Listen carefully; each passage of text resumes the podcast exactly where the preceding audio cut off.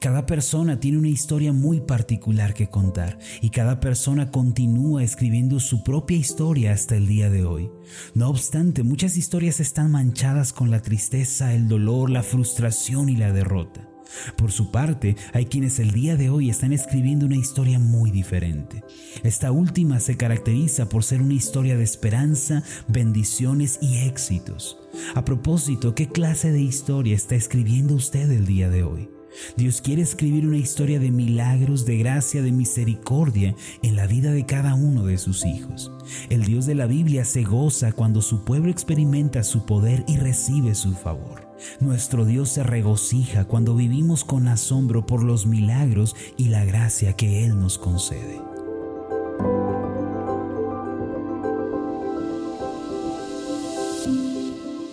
Estás escuchando Meditaciones Ascender con el pastor Marlon Corona. Escucha con nosotros la cuarta parte de la serie Conquistadores. El tema de hoy es una historia de milagros y gracia. Se dice que el pastor George Mueller recibió más de 50.000 respuestas a la oración. Ciertamente Mueller fue un hombre bendecido, pues pudo contemplar la mano de Dios al depender por completo de él. A lo largo de su vida adulta construyó y sostuvo cinco orfanatos en donde albergó cerca de 3.500 huérfanos. Estableció tres escuelas que ofrecían educación básica y media. Además envió misioneros por toda Europa. Lo asombroso de todo esto es que él no tenía un sueldo ni el apoyo de ninguna organización.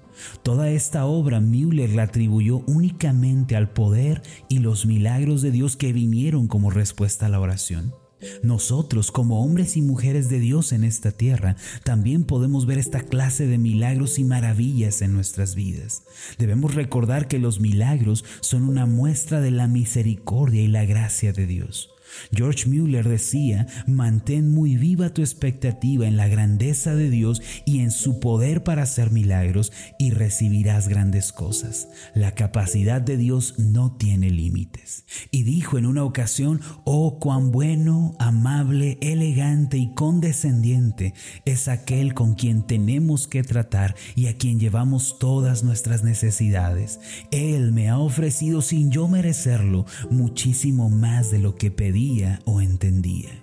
Este hombre que vio el poder de Dios en su vida, la gracia y el sustento divino, no tenía un sueldo ni la ayuda de ninguna organización externa. De la misma manera nosotros el día de hoy podemos escribir una historia de milagros, de gracia y de misericordia de Dios si tan solo nos disponemos a depender de Él en cada aspecto de nuestra vida.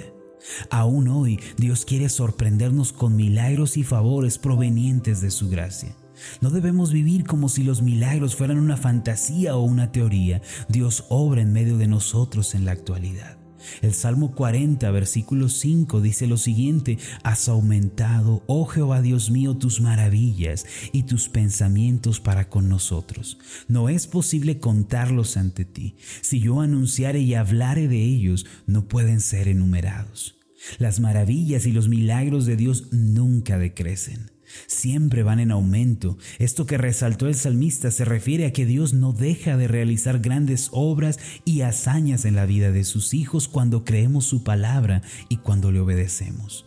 Además, él mismo señala que los pensamientos de Dios han aumentado para con nosotros. Pero, ¿qué clase de pensamientos tiene Dios al respecto de sus hijos? ¿Alguna vez se preguntó qué es lo que piensa Dios en relación con mi vida?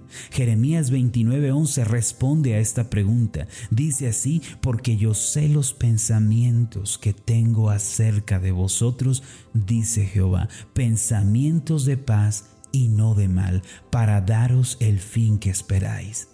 Los pensamientos de Dios son pensamientos de bendición, de paz, de bienestar, nunca de calamidad, nunca de desgracia ni de destrucción. De manera que el día de hoy usted puede esperar un milagro o un favor debido a la misericordia y a la gracia de nuestro Dios. No vivamos vidas pobres del poder de Dios o en bancarrota espiritual. Dios obra, Dios visita, Dios salva aún hoy. De acuerdo con la Biblia, los israelitas que eran comandados por Josué encontraron su camino a la tierra prometida bloqueado por el río Jordán. En Josué capítulo 3 versículos 15 y 16 leemos lo siguiente. Cuando los que llevaban el arca entraron en el Jordán, y los pies de los sacerdotes que llevaban el arca fueron mojados a la orilla del agua, porque el Jordán suele desbordarse por todas sus orillas todo el tiempo de la siega. Las aguas que venían de arriba se detuvieron como en un montón bien lejos de la ciudad de Adán, que está al lado de Zaretán, y las que descendían del mar de Arabá al mar salado se acabaron y fueron divididas, y el pueblo pasó en dirección de Jericó. Algo interesante sobre este pasaje es que en la Biblia los mares, los ríos, las aguas por lo general se refieren a la tribulación y a la aflicción o al pecado también. Una referencia de esto es el Salmo 32, versículo 8, que dice, Por esto orará a ti todo santo en el tiempo en que pueda ser hallado. Ciertamente en la inundación de muchas aguas no llegarán estas a él.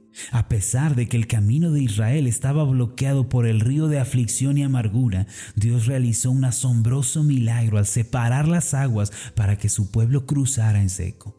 Este mismo milagro puede suceder en nuestras vidas el día de hoy. Si estamos frente al mar de la aflicción o frente a las aguas de la muerte, Dios nos invita a ver su poder mientras nos humillamos ante Él y le rendimos nuestra vida.